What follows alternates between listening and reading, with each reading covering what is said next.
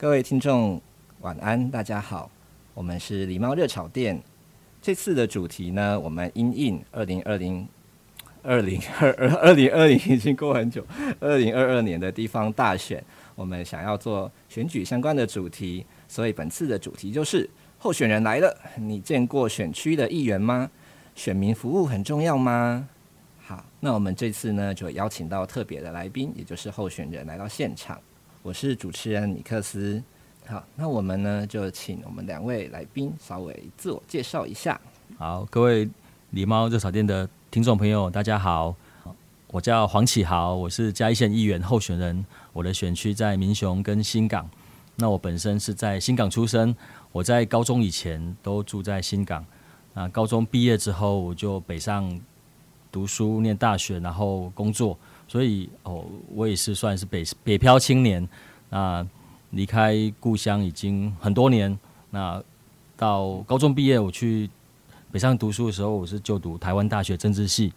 那我是念公共行政组，所以我的专业是公共行政，然后还有公共政策。另外一方面，我对于 NGO 管理也很有兴趣。那这对于我从小出生成长背景有关，小时候就跟着爸爸妈妈一起参与新港文教基金会。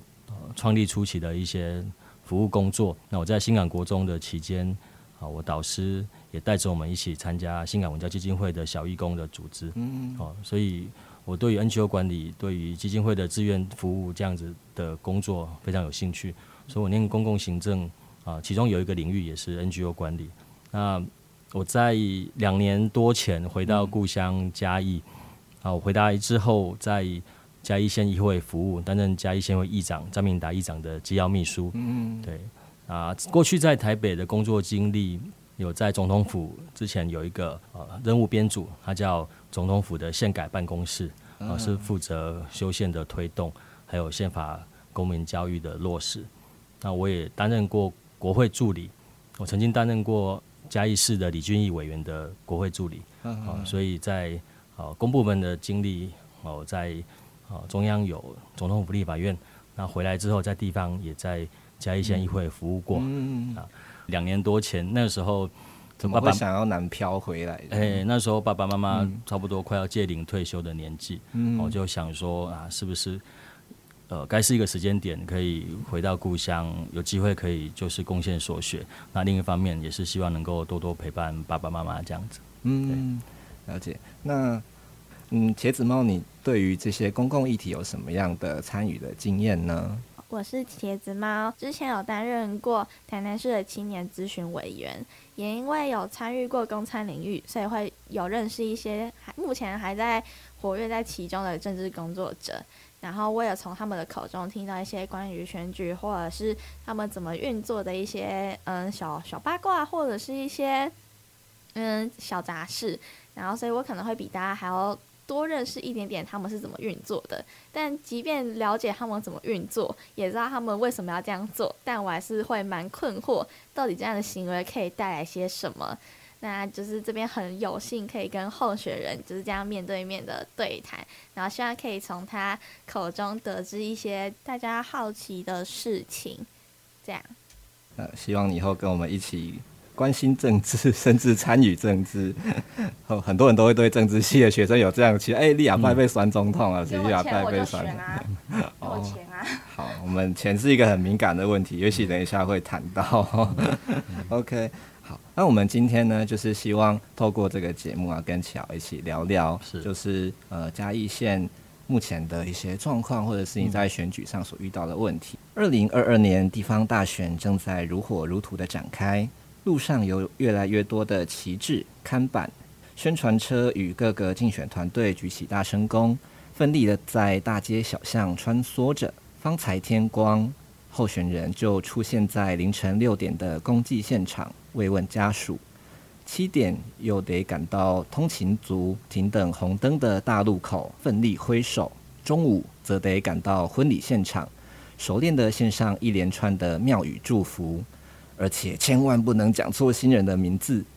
下午回到服务处消化资料、处理选民服务，傍晚又得再到另外一个路口迎接上班族返家。晚上呢，则继续挨家挨户的按电铃拜访，亲切的握手，递上各种新奇的文宣品。候选人与竞选团队在此时都成为超人，只为了在众多候选人中脱颖而出。我们将在这场选举选出新一届的地方首长与民意代表。从小呢，我们就知道地方上有呃村长啊、里长代表、议员啊这些呃乡乡镇长、市长、县市长这些人，但是这些人到底究竟都在哪里呢？为什么我们平时看不到？这些从事民选公职的人们到底都做了些什么呢？对于一般人来说，投票似乎是烂苹果中选一个，选谁好像都没有太大的差别。那么，所以说我们这一票投不投真的很重要吗？本集的狸猫热炒店邀请到了正在新港民雄选区鏖战的候选人之一。黄启豪先生担任本集节目来宾。这位从台北返乡参选的正港嘉义人，将与我们一起聊聊地方政治的面貌，以及选举的美丽与哀愁。最后，我们还搜集了同学的辛辣提问。在节目的尾声，就让我们一起来听听候选人如何迎战学生的考题吧。好，我们现在回到节目现场。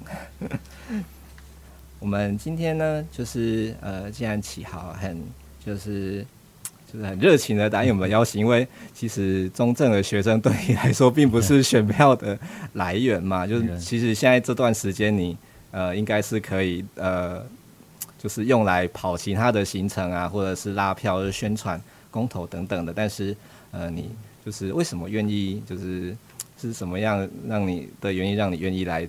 就是我们的这个节目，跟我们一起聊聊呢。哦，我觉得有机会可以跟年轻人沟通彼此的想法，我觉得这个是一个难得的机会。那这也是嗯，有些可能我们同学们对于地方政治或是选举的这些过程、一些呃事情，可能有有一些不一定那么熟悉。那有机会可以分享我的经验，我觉得这个也是很棒的事情。嗯，对，好。呃，我们会想要好奇说，就是、嗯、呃，像你刚刚有说你北漂了呃许多年，对，很多年，对。呃，怎么会想要就是回乡？你说除了照顾父母这个呃原因之外，那怎是怎么样的契机让你想要去参选呃议员这样子？嗯，其实我从小成长过程中，刚好也是台湾在民主化转型的的这个阶段。啊，我是一九八零年出生。我在七岁的时候，台湾解严嘛，好，然后一九九一年终止动员戡乱时期，后来国会全面改选，这个当时候这个呃选举过程，然后呃在民主转型这个风起云涌的阶段，刚好是大概国中高中阶段，所以那时候其实我对于政治就蛮有兴趣的。那我当时候也就会观察那时候的选举，甚至有时候因为我。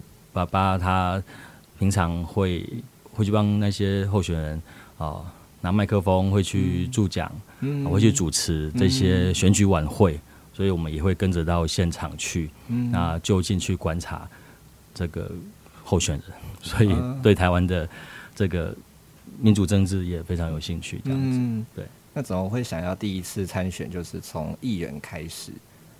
嗯，哦，我想因为过去有一些。呃，就是不管在中央政府，或是说在一些民间 NGO 服务的经验，嗯、那我觉得说，是不是我们这样的经验可以带回来故乡，回来嘉义，可以做一些贡献？嗯、那我觉得议员刚好这个议员层级，他对于县政府有一个监督的功能，它有一个呃政策呃立法的一个呃功能。那希望说，透过是这样一个参选，如果能够当选的话，那可以在。嘉义县议会做一些呃改变，或是说注入一些新血。那我这次的呃口号就是说正能量新战将，希望可以带来一股正向的能量在嘉义县议会里面。哦，了解。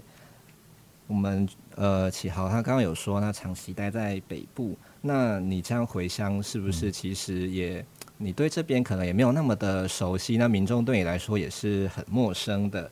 那这样的难题，就是你们的竞选团队是拟定了什么样的策略，然后来面对这样的问题呢？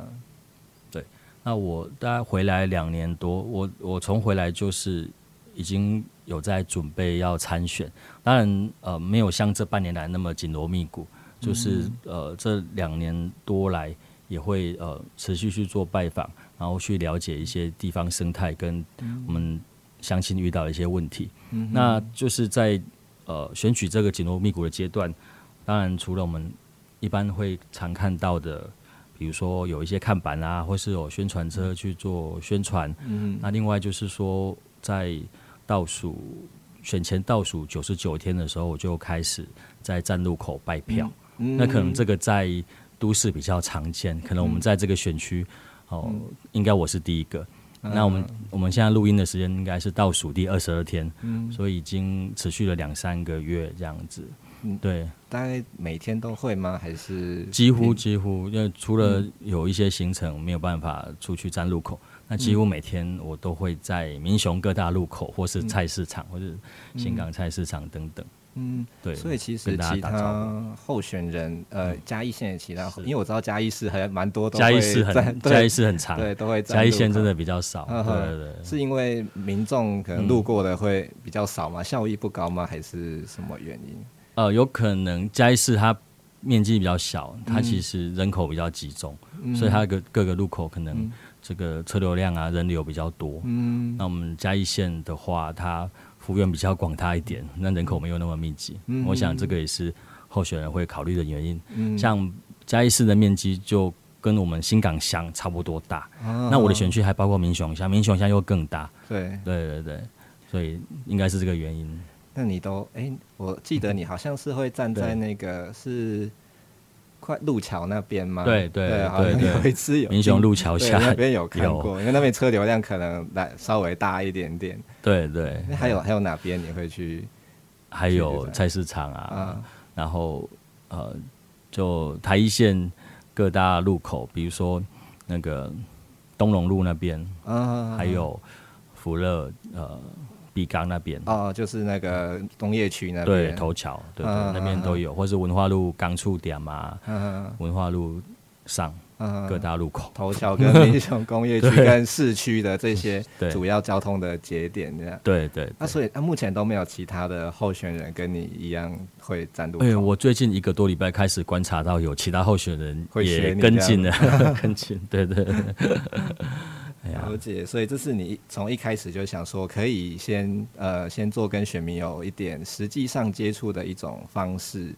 对，因为毕竟是新人，嗯、所以需要真的很需要曝光。嗯，然后要要站对，那站路口，我觉得是一个可以跟民众直接互动的一个蛮好的方式。嗯，那如果有一些民众他呃有一些意见交流，他其实就会。刚好靠路边停车跟我做一些哦，真的有人会停车跟你这样子聊天。有有有有，当然他除了有有一些是对我的鼓励之外，也有一些对于可能呃有有一些县政府啊，或者是说地方的一些建议，那也会跟我沟通。我希望说以后真的有机会当选的话，那。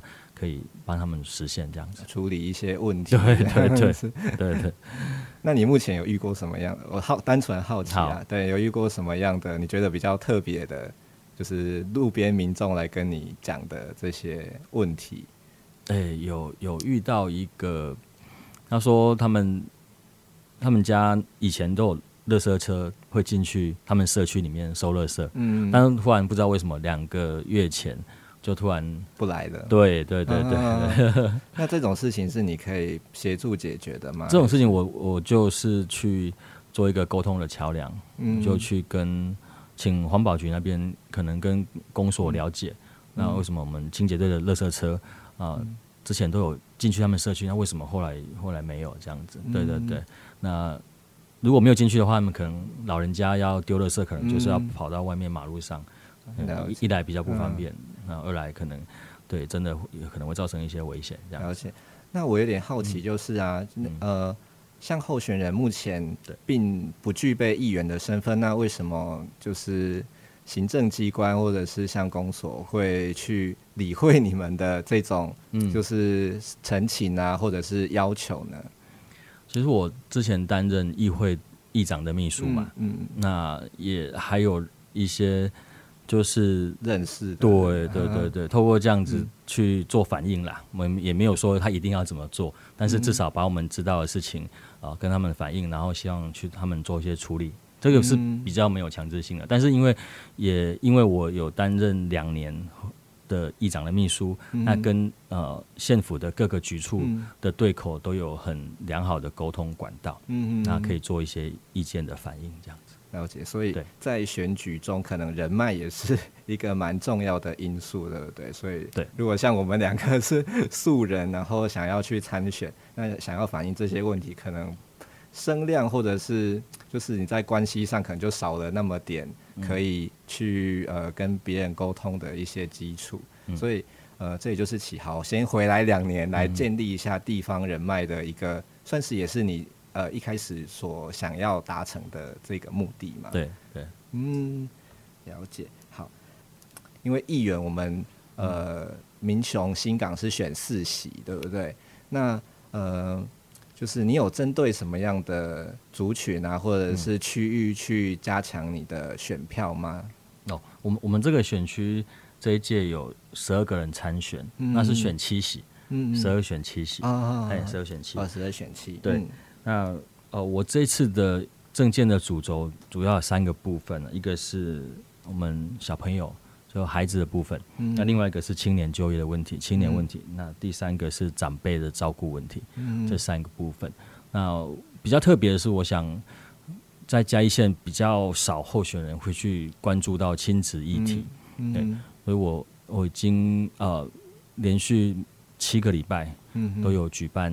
亲子活动，我每个礼拜周末都有举办亲子活动。那我们希望说，透过这样的抛砖引玉，那让大家去关注亲子议题。那我们也希望透过这样子的亲子活动，呃，去呃呃，让小朋友可以暂时远离手机，然后可以增加亲子的感情。那也希望说，我们也会带进一些呃艺术的元素元素在里面。那也许它就是种种下一颗艺术的种子在小朋友心里面。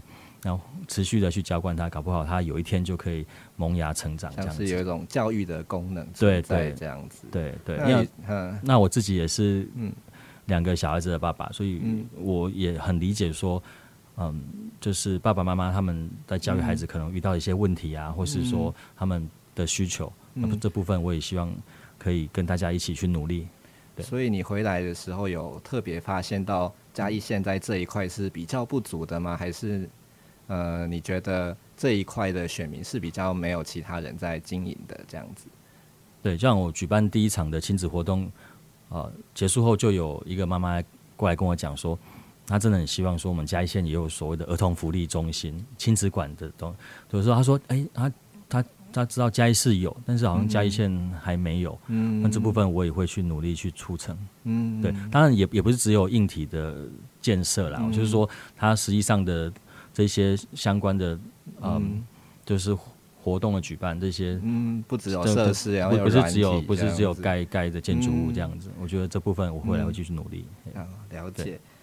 呃，另外还有一个啊，就是呃，嘉义很常很流行一个说法叫做明文规定。嗯、那这个可能是源于一个地方派系的一个印象。嗯、那呃，启豪最对这这方面是他，你觉得？嗯这种呃地方派系对于政治的影响是是很有影响的吗？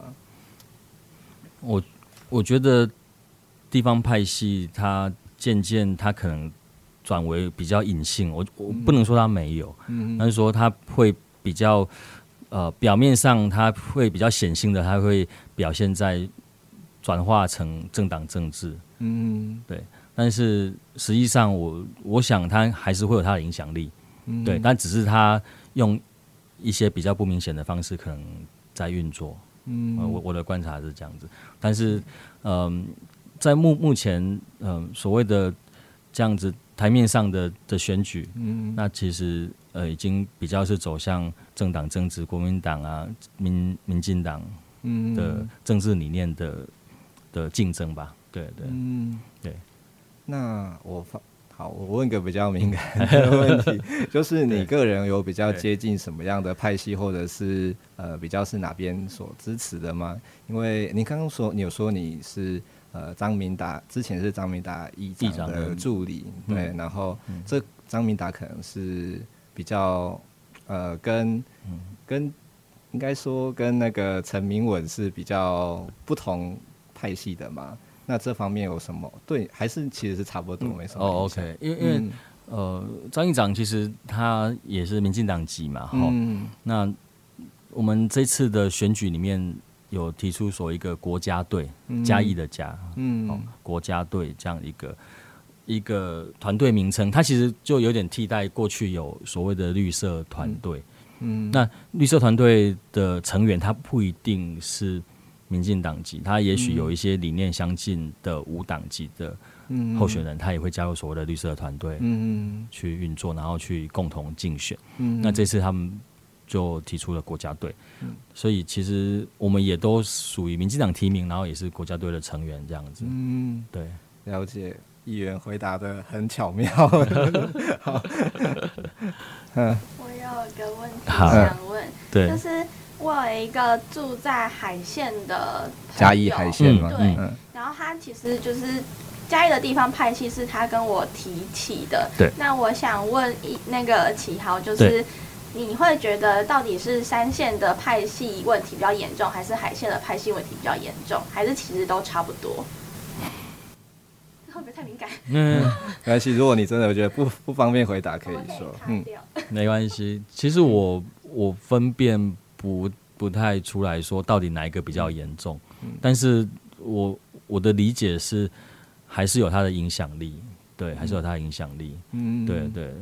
那这个选举过程中是不是有派系的支持？嗯，就派系的支持是不是重要性大于政党的支持？嗯，这可能大家可以去做观察了，嗯，可以去做观察。你觉得还是有一些消长在，就是不见得都是。呃，因为派系才会，就是因为派系支持谁才会产生哪个？对对对，我我我觉得现在、嗯、现在选民他可能开始会比较去关注说政党的他的也也许全国性的这个中央的政策，嗯，然后他们的理念，嗯是不是有符合你的期待？嗯，那相对的会影响说你在地方对于呃这个政党提名候选的支持。我觉得会影响。那现在自主性选民会应该会比过去多很多了。嗯、对，那派系的实质影响力也许没有过去那么强，但是我不能说他没有。嗯，哦，可是我觉得现在自主的选民，嗯，会比过去多很多。那你觉得派系的影响力存在是会跟呃这个地方的选民结构有关系吗？譬如说，我们像嘉义，它是比较一个高龄的地方。呃，就是高龄人口比较多的地方，又它又号称全台 最老的县市。嗯嗯、对，那呃，你之前待在北部的话，那这样子跟北部或者是都市的选举呃的选民结构会有不同的这种差异吗？我刚刚说自主选民哈，他其实相对来讲他会比较年轻。就现在的年轻人，也许三十岁以下的年轻人，甚至二十五岁以下的年轻人，他应该是你们这个年纪，对，应该会会比较有自己的想法。因为我以以前啊，以前常常会听人家说啊，爸爸妈妈叫你投谁就投谁。那现在不一样了，现在我觉得反过来哦，反过来，呃，年轻人他觉得哪一个候选人比较值得值得去推荐，或者是说。比较适合当民意代表，嗯，可能年轻人会去反过来会去主动说服，主动去说服爸妈说，我们这次应该支持谁这样子。其实我有遇到一些长辈啦，嗯，他都跟我说，他的孩子叫我要 叫他们要投给我这样子。我说，对，谢谢谢谢。所以他们也会好奇说，哎，他们孩子所支持的人是是怎么样的人，所以我来来跟你。聊天对话一下，这样对，其实我遇到蛮蛮蛮多这样子的，嗯、对对对的状况。因为你刚刚说，呃，这种自主选民多半是年轻人，那在嘉义这个地方，年年轻人相对比较少的地方，是不是就可能就没有那么的明显？就可能还是传统的选举结构，或者是庄脚的这种政治的形态，还是会比。占蛮大的影响的因素。我觉得在地方的选举，呃，还是比较需要多一些面对面的接触啦。嗯，哦，这跟嗯，都市跟乡村的形态差异比较大，因因为因为都市里面很多大楼啊、公寓啊，嗯、其实我们一般比较不容易去拜票，所谓的拜票。嗯，像我现在每天晚上都会去按户拜访，就是挨家挨户走路去拜访，嗯，对，就去人家家里，然后哦递上我的文宣啊，嗯、然后。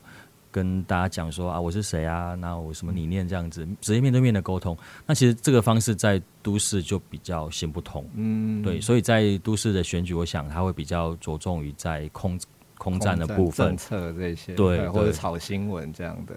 对对对对对啊！但是我觉得也不见得说乡下这个就比较不好。嗯，其实像我我刚刚讲说，我们我每天早上几乎都去站路口，那晚上去挨家挨户拜访。嗯，其实透过这样子的。嗯，面对面的接触互动，其实我我这阵子以来会蛮感受明显的是说，呃，选民对我的熟悉度增加，嗯、那也会有人跟我讲说，哎、欸，我常常在路口看到你啊，你真的很认真，这样做怕扁做过来的这样子，就会会得到蛮多这样的反馈，那对我来讲也是很大的鼓舞。对，嗯，好了解，因为像你这样说跟选民的互动，他们可能就会提出一些。要求，或者是说想要你请你协助处理的事情，那就让我想到说，哎、其实很多人，呃，可能学者啊，或是年轻人都会去诟病说，哎、好像我们把这些议员啊，或者是立委都当成村里长在，或者说使唤，对，那呃，可是为了选票，好像很多的这种民意代表他。呃，比起这种去做法案啊，或者是监督啊、预算等等的，好像会更倾向于去跑这种红白铁的场子，或者是做选民服务。那你认为，呃，这一块就是你会怎么看待这样的现象，或者是你当你当选之后，你会跟大家一样吗？哦，OK，嗯，我想就是议员这个职务哈，其实以我的定义啊，它它是一个县政府跟民众沟通的一个桥梁。嗯，对。所以这个这是一个桥梁的功能。嗯、那的的确很很多乡亲可能遇到一些困难啊，需要陈情，他会直接找议员，或是跟议员沟通。嗯、那我想就是透过服务团队去做协助，嗯、那应该说有一个转介的功能，嗯、哦，去帮他转介给可能有时候是公所的需要处理的问题，或是县政府的问题，这样子做一个沟通的桥梁，然后。我其实我也常常碰到说，有时候是民众他比较不清楚一些呃法规的规定，嗯、然后他会不小心触法。嗯，那这个这个这个时候可能他就需要说哦。呃我们去做一些沟通，是不是有时候在政策宣导上面没有很落实，嗯、然后会遇到这些问题？嗯、其实有这样的状况，如果是比较普遍性的话，我们去会去做反应。嗯、那这时候县政府的相关单位应该去做一些改善。嗯，甚至你们可以用职权去修改一些相关的条例来，来来让这件事情变得比较不会去扰民，或者是造成民众的困扰。对对，对，其实我觉得，嗯、呃，真的很低线的服务其实是村长。村长，嗯，村长层级，真的，真的，乡亲村民大小事都要找村长，真的，水水沟不通啊，真的，地上垃圾山落一定，真的，他他反而不一定最常找议员，他真的最常找村长，对对对。那什么样的情况就通常会比较会找议员？诶。都都我知道很多事情都会对对都都会有，但但但是我我觉得比例上，我觉得他可能找村长的几几率会更更高一点，或者是村长他遇到可能无法解决，没错，再再由再由村长再找我们，嗯，对，了解。所以你们其实如呃议员之间去竞也会去竞争村长的支持吗？还是还是其实因为村长他一定会有比较熟，或者是他觉得比较好沟通，那这方面你也会去，嗯，村长反映的事情。其实也也也就是民众反映的事情嘛，嗯、那会都都会去做协助。嗯，当然有村长的支持的话，可能在竞选过程也许会就是会，当然当然会有更多助力。嗯，了解。好，好，我们因为时间其实我发现消耗的蛮快，那我们快速的问一下，好，就是那呃，假设啊，启豪你顺利的当选的时候。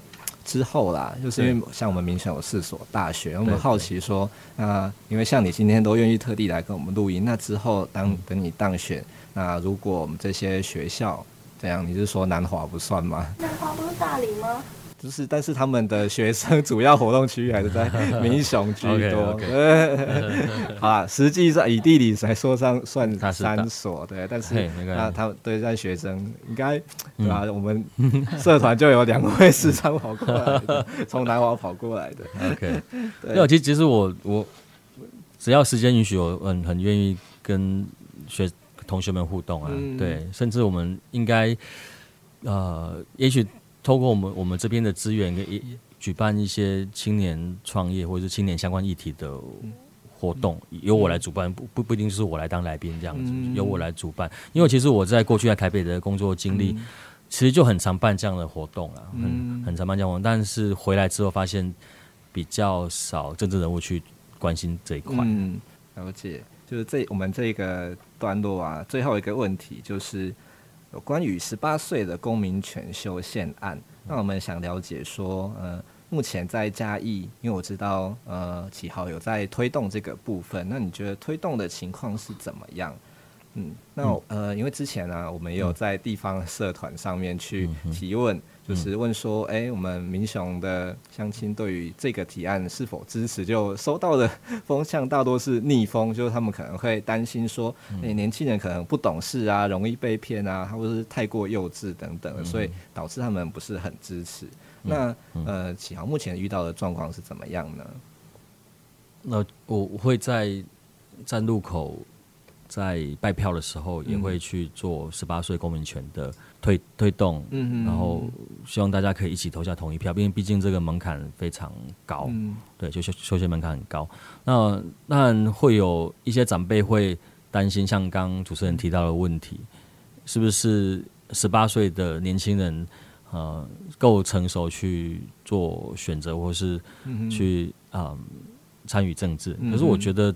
就我就我个人而言，我觉得现在年轻人反而接收的资讯比我们过去多很多，嗯，很多。那如果要要求十八岁的年轻人负责相对的义务的话，我想应该也要给他同等的权利，嗯，对，让他有同等的发声的管道去表达自己的意见。所以我出去也都这样讲说，因为其实现在的小孩子甚至年轻人，十八岁的年轻人。比我们过去聪明很多，然后接收的资讯的管道也多很多，嗯，所以我觉得这个是长辈们可以去呃不用那么担心的问题啦，嗯、但但但还是真的必须要去努力去多多说服他们。对，那他们，如果你这样经过你的这样子的解释，嗯、他们是会比较愿意接受的吗？还是他们就是还是我我他他他可能会稍微 态度没有那么坚决说，说哦，嗯、这个年轻人就是不行啦，就是这样太幼稚。对对对，嗯、我想他会去再多点思考。嗯、可能当下他没有办法多回你什么，可是也许你这样的解释会让他在心里留下一些印象，会可能会去思考一下。对对对对，嗯，了解。那其实我们也好奇说啊，因为大家有这层担心嘛，嗯、那你觉得你上任呃，不要说上任，嗯、因为你还没选上，你当选有选上的，对，如果你有选上的话，你会怎么去推动？因为我呃，我想如果呃，不管是有没有通过，我想呃，这个因为是世界趋势嘛，所以可能呃，未来还是有可能会呃继续推动，就是十八岁的这种呃公民权的部分。那你呃。如果你有选上的话，你会怎么样去推动这个部分呢？哦，我我我觉得可能可以去做的是，可以做一些比较扎根的工作啦。嗯、如果是长远来看的话，嗯嗯，就像我们提纲里面有问到说，如何提高同学们对于公共事务的热情嘛？哈、嗯，我觉得这这也是非常重要，因为在政治学里面，它有一个政治效能感的问题。嗯呃，我其实。在可能两千年过后这二十年二十多年来，嗯台湾民众对于政治也许就不像我刚刚讲的民主转型过程九零年代这么激情的。对于政治，他会觉得政治很黑暗啊，很肮脏啊。但是，呃，念政治学的人又又会讲说，其实政治、嗯、政治就是每每个人的生活都会遇到的问题嘛。嗯、对对对，其实各个方面都是政治的问题。嗯，那。嗯、呃，怎么样提高民众的政治效能感？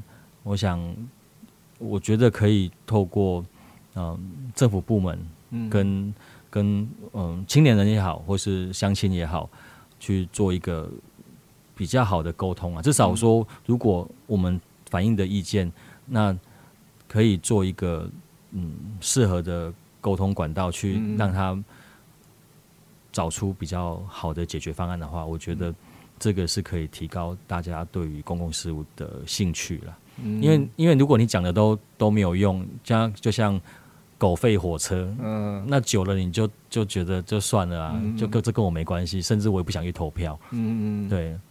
那如果说我们我们的反应能够有一个好的沟通管道，一个好的一个桥梁去做衔接的话，那也许也许这样子慢慢的。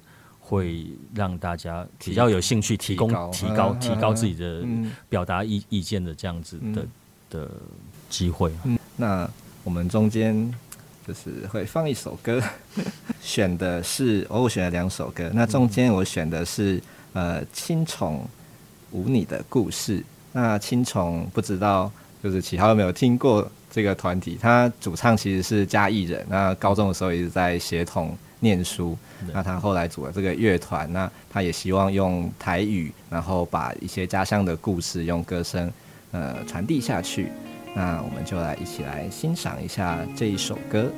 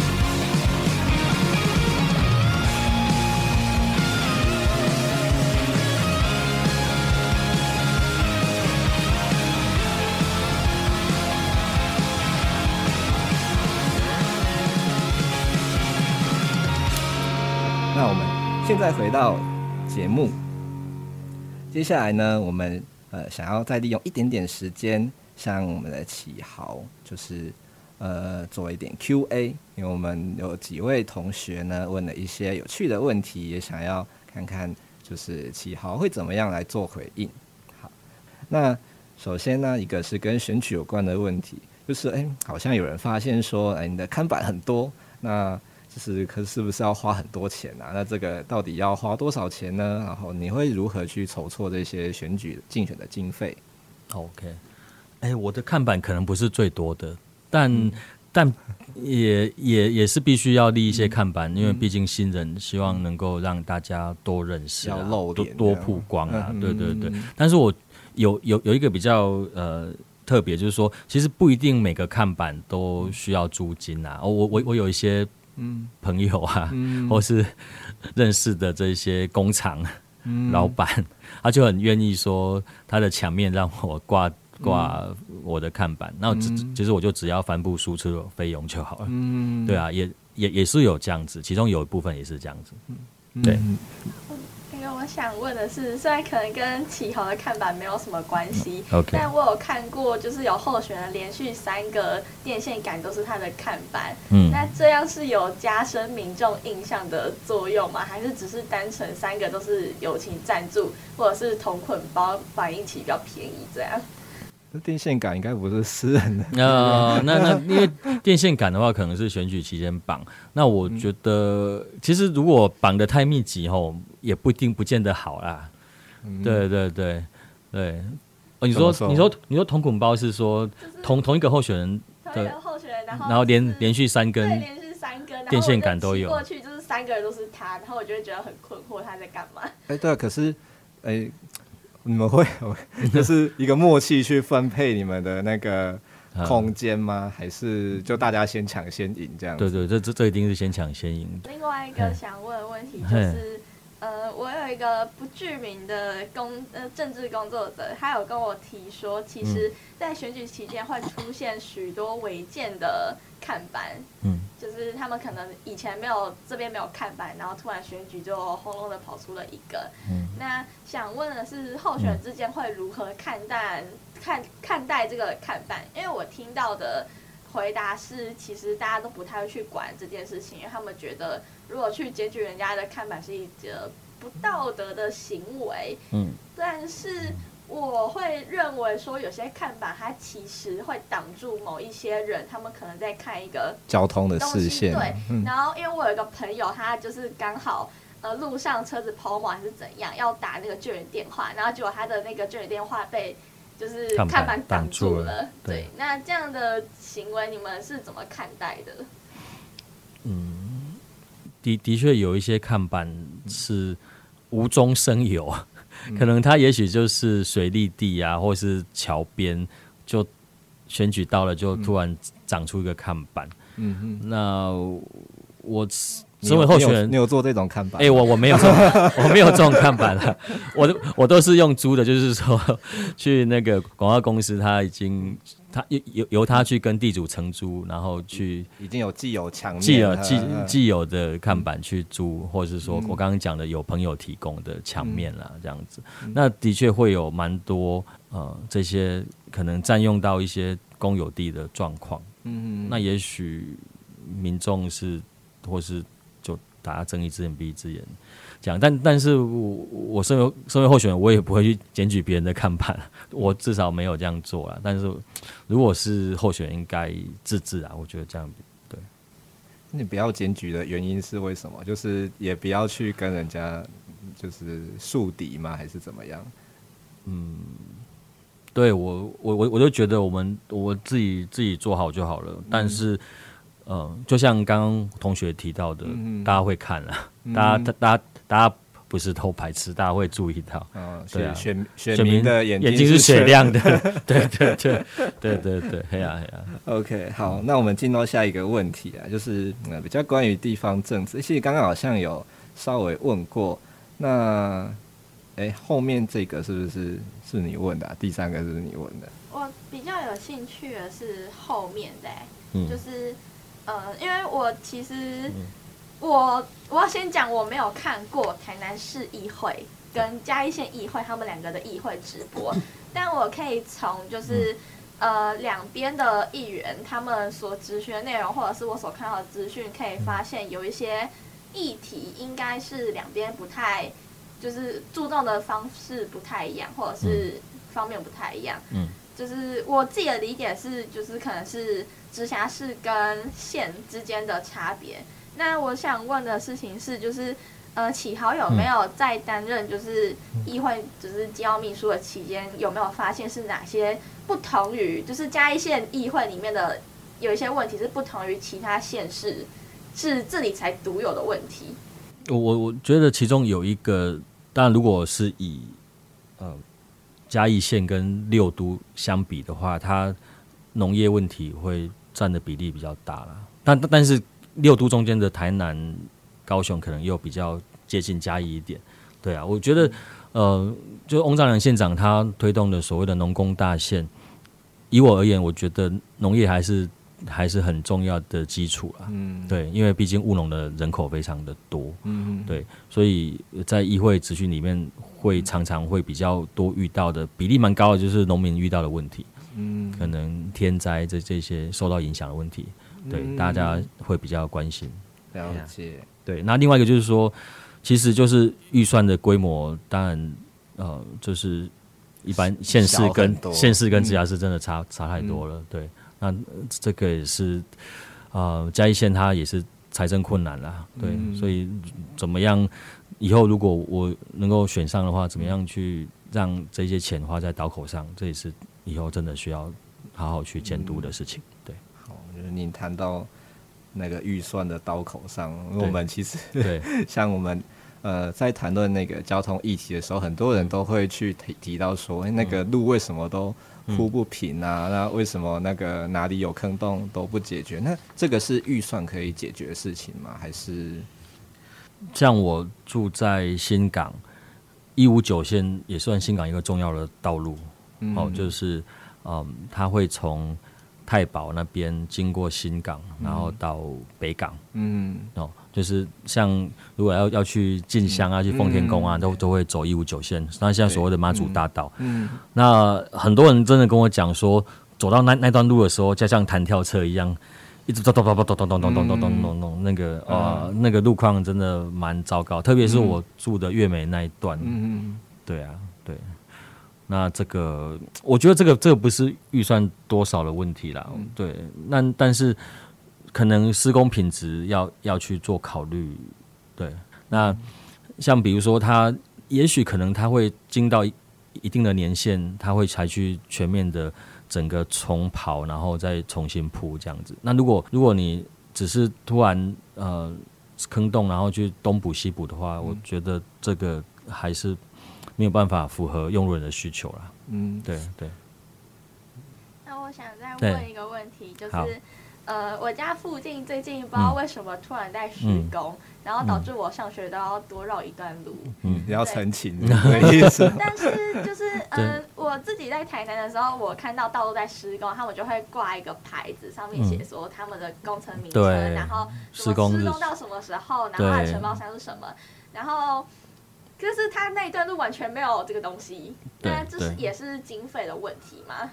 没有，我我觉得这个是包商的问题。哦、包商的问题吗？对、嗯、对。其实遇到蛮多次，就是同一条路，嗯、然后就一直这样。哦，那那那这个可以去要求，嗯、因为因为毕竟他他那个工期跟嗯施工单位还有联络电话应该要留、嗯、留在上面。嗯，对对，对，法律上有要求，对不对？对，这个这个应该是他们签约的时候应该都、嗯、都会。要要求要做到，嗯，这个这个可以去要求包商，嗯，对，如果没有做到的话，可能就是会有一些违约的问题，这样子，对对对。好，哎，我们继续问下来。嗯，因为我就对于我是台南人，然后我有观察到，就是呃，像是嘉义嘉义县不止民雄跟新港，大家都很喜欢用分道。然后，但是就会出现到一个问题，就是它分道有时候分的有点奇怪，它可能突然慢车道跟你说要施工，叫你去快车道，然后结果快车道都是很多的大卡车突然呼啸而过，然后就会让人不知道到底是要骑哪里，就会觉得说这分道的意义的是在哪里？然后又或者是说，像是我觉得，呃，我。到现在还没有办法习惯，就是民雄市区的交通，因为我知道大概在上个礼拜十月底的时候，其实县政府跟一些团体他们有合办，要怎么改制整个民雄街街道的交通设计，但是我觉得那还是一种治标不治本的想法，因为我觉得，呃，用路人习惯呢。民雄居民好像已经习惯了这件事情发生，它是一个习以为常的事，然后都会把就是哦，你被你车祸这件事情怪罪到说你没有好好骑车，但这就是本质上就是一件很吊诡的事情。然后再加上就是呃，我们都会中正的学生有些都会笑称说，只要你在中正没有机车或汽车，你就是没有腿的人，意思就是说。我们的公车就是现在就是两班，就是哎三三哎七三零六跟七三零九，一个是到眉山，然后一个是可能会延时到南华，要华南华，然后另外一个是一零六。但是这三班车都会有一个问题是，学生的下课时间可能会落在四点，但是往高铁站的一零六四点。到中正，然后就咻就没了。嗯、然后七三零九跟七三零九他们的班距太大，一小时一班，然后每次要去米雄火车站的时候都会挤满的人，嗯、然后就是会变得非常拥挤，而且末班车很早，嗯、就是八点的时候，嗯、然后就会造成就是其实中正这边的学生不止中正、南华或者是五凤他们那边其实都会就是抗议说，就是为什么没有多班车。然后我的了解是，嗯，学生会内部有在跟嘉义县谈这件事情，但嘉义县交通局不知道为什么就没有什么下落。然后想问的事情是，这到底是经费的问题，还是只是没有议员去推这件事情，没有办法让县政府去注意到这件事？嗯，OK，好，那刚刚提到有两个问题嘛，哈，一个是。道路设计的问题，那可能要个别去考量每个道路的的遇到的状况啊。对对对，那呃呃，也许呃，你刚刚讲说可能民众习以为常的设计，不见得是好的设计啦。我觉得如果那个地方还是常常发生一些意外交通事故的话，还是必要去做一些改善这样子。那第二个问题就是公车的问题哈。嘉义县这边，它其实叫公车处，就是公车处，嗯，也许有它的嗯营运的考量，但是我觉得这中间可以做一个折冲啦。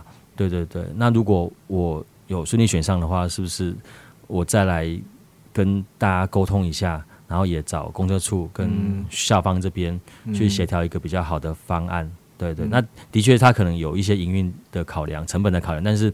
相对来讲，可能他也必须要负担一些哦、呃、社会责任。对对对对 对啦，对，不能说都赔钱都不做，那那那那全部嘉义县的公车都不要开了，因为都都都会赔钱，都会赔钱，一定赔钱，那是一定赔钱。对对对，那什么样比较好的方案去做改善？那那我对，那我们我们我们在一起去跟公车处澄清，好不好？这样子，一起去做一些努力啊！要有有努力才有机会改变。对对对对。听说有些地方会用那个小黄，就是、哦、小黄公车。嗯嗯哦，就台南有一个在可能在比较呃深山里面的地方，因为那里有点像是散户跟散户，它不不太像是一个密集的聚落，它是一个聚落，但它可能很分散。嗯。那那些本来都是有公车营运路线。就是，但是因为就是人太少，对人太少，然后因为我们要负担司机，然后要负担车钱，然后还有那个油钱，所以就是台南就改成小黄公车，意思就是只要你有两个人以上的人，你就可以叫那台公车小，但是只是计程车，然后叫小黄公车，但是会用公车的费用，用公车的钱来算，然后把你再去你可能你要到的地方，可是你不可以离就是这个公车站牌太远，好像是方圆两公里吧？那它这个设计本来。本来是想要就是，呃，因为有些独居老人他可能没有办法这么，嗯，就是方便行走到公车站牌，所以他们用这种方式来照顾这些老人们。所以我觉得这应该也是就是可以给那个？就是人口老化比较严重的加一些参考。嗯，是，虽然我们的确会遇到很多长辈，他有看病拿药的需求，那公车又路线又少，然后班次又少，那这部分也是我选区里面有一些所谓比较偏向一点点的长辈们他遇到的问题。那像刚同学们提到小黄公车，那我也有最近有遇到一个呃，就是我们有一个台湾活力老化推展协会，那他有企业捐赠他们一台呃小巴，九九人座的这个车子，那他就是会。呃，有几个社区可以共用，他们有结盟，嗯、社区结盟，嗯、那有这样的方式让呃让他可以呃在长辈们去看医生，然后去拿药，嗯、甚至他还可以做其他用途，可以一起去做一个轻旅行。嗯、我觉得这样也是说一个很棒的方方式。对，好，希望我们校内也可以有这样服务。好，呃，剩下两个问题啊，嗯、就是。关于第六题，我觉得问题有一点点大，那我们就是稍微简单的问一下，就是目前就呃启豪有没有观察到我们校园，就是像中正啊或者其他学校的周边有什么样的问题，是你觉得可能需要改善的？对，好，我我想，因为嗯，之前比较少民意代表去关注，也也许像主持人一开始讲的。嗯可能没有选票，嗯，那就比比较少民意代表、政治人物去关心中正大学相关的一些问题啊。嗯、但是我觉得另外一方面，一个蛮重要的是，如果要建构一个所谓的大学城啊，那相关的除了学校以外，嗯，周边也要做一些呃适当的一些开发。嗯、那我知道目前有一个中正大学特定区，它第二期的发展计划，嗯，西部计划去年有。有公开展览嘛？哈、嗯，那可能这个都还 还还在缓步推动的阶段啦。嗯、对，那这部分其实我有遇到，在就是中央大学附近有有地的这个 民众在澄清。嗯、对对对，嗯、那这部分可能可以要求县政府看能不能再加速进行。对，他们曾经是觉得这部分进展的太慢太慢太慢。对对对，大大概超过十年以上。嗯、对对，都还没有没有通过，没通过，那他就地那边荒废都不能动。啊，对啊对啊，我相信如果学校周边如果有比较好的。的一些设施啊，公共设施啊，然后是甚至店家什么的，嗯、那这个 学生同学们就不用一直往民雄市区啊，或者往嘉义市跑。嗯，对啊，对啊，那也也让这个学校周边的地有有发展的机会啦，因为它它毕竟已经划定划定成为特定区了。嗯，那这个湿地重化的脚步。嗯应该要再快一点，这个也是有民众反映的事情。要干嘛？对，要说什么？看到的学校外面的场景有点像是空地都变成房子了。哦。可是我觉得，以这边的生活机能来讲，应该。可以容纳就是全联之类等级来这边，嗯嗯、因为我觉得这边的消费力一定是够的，不然大家都要跑可能大学店，然后跑民雄，然后那些没车的同学们就只能就是就小小的选择。是，那我觉得某种程度上其实对他们还蛮不公平的。对，这是在看不起我们美联社。因为美联社的选择其实算蛮少，而且它是小间的。嗯，对对。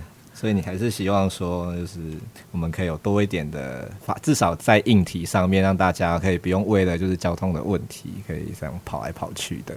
差不多吧，因为我遇到蛮多就是在抱怨的都是交通的问题。嗯嗯嗯。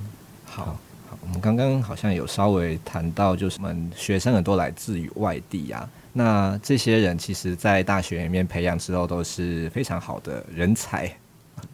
你干嘛摇头？你自己不是吗？好，那我们好奇说，呃，呃，就是启豪，你会觉得怎么样才能够留住这样的人才？因为大家都来这边念书，念完就回去了，好像又有点可惜。对，嗯、其实目前嘉义县政府在推动的所谓的农工大县，有几个产业园区，甚至未来的嘉义科学园区，嗯，或是民雄航太园区啊，无人机国家队等等都，都都在。同时间在推动，那我觉得这个也是一个呃，对嘉义县来讲，它是一个留住人才的一个机会啦。嗯，对。那如果有比较好的工作机会，大家才会想留下来啊，不然一定是往自己的家乡或是往大都市去跑，嗯、大都市跑。对对对。那那这些比较好的职缺能够出来的话，我觉得才会能够真正留住人才了。那当然除了比较好的工作机会之外，相关的配套也很重要，因为大家可能之后会遇到结婚生子的问题。嗯，对，那那这个也是能不能留住人才，嗯，的一，我觉得蛮蛮关键的的事情。如果有相关好的配套，甚至大家会关心学校啊，就是良好的育儿环育儿育儿环境，对对对，这个这个是。这是大家以后之后为人父母会会去考量的一个重点，嗯、对啊，这个不是只有好的工作机会，然后现在其实嘉义县政府也有一直在考量这部分，就是让生活环境是更完整的，对对，更更适合育儿，然后也、嗯、也适合工作，对，就那我相信如果这部分做起来的话，嘉义县应该也是一个蛮宜居的地方，对，好，谢谢启豪今天特别拨空来到礼貌热炒店，跟我们一起聊聊呃选举啊跟地方政治的这些话题，那。相信大家对于呃，就是我们在选战期间的一些疑问，也许都可以在里面找到一些答案。那我如果不懂的话，我们也许可以在我们的粉丝专业底下哎留言。如果你想要请启豪回应的话，也许他会跳出来，他小编也许会帮你回应一下。对。如果大家对于今天的议题感到有兴趣，或者是想要了解更多，欢迎到我们的粉丝专业，呃，跟 IG 与我们一起互动留言啊，当然也要帮我们做转贴跟分享哦。好，那最后不知道启豪跟呃我们的茄子猫有什么想要跟大家说的话呢？大家要记得回去投票，要记得把选举公报拿出来看，不要把它拿去垫。你们吃饭的时候的电材，拜托好好看一下你们的候选人到底在做什么事情。嗯，OK，我我我觉得大家可以去透过选举观察，去多多嗯呃去找出真的你理想中的政治人物、民意代表。嗯、对，那也不要忘记你投票的权利，记得十一月二十六号记得去投票，然后十八岁公民权记得加一同意票，谢谢。好，一定要去投票。那最后呢，我们推荐一首歌，这首歌的乐团是我们民雄在地的乐团，叫做庄咖人。是民雄的啊？对啊，对啊，他们来自丰收村，嗯、就是我们每次都会经过这个地方。嗯、对，他甚至有写呃丰收村里面的很多的地景啊、文化，像水流嘛。那呃，其实我们的片头呢，呃，也是用庄咖人的曾咖郎，我们讲曾咖郎应该比较好听。曾咖郎的就是呃音乐，那也就是希望跟大家借由这一次的节目，然后介绍我们的地方，介绍选举，那也介绍我们在地的乐团。好，那让请让我们一起来聆听曾卡郎的花巷。好，大家晚安。嗯，对啊，因为节目是在晚上七点播放的，啊，七点可以讲讲晚安吧，不然要讲什么晚上好。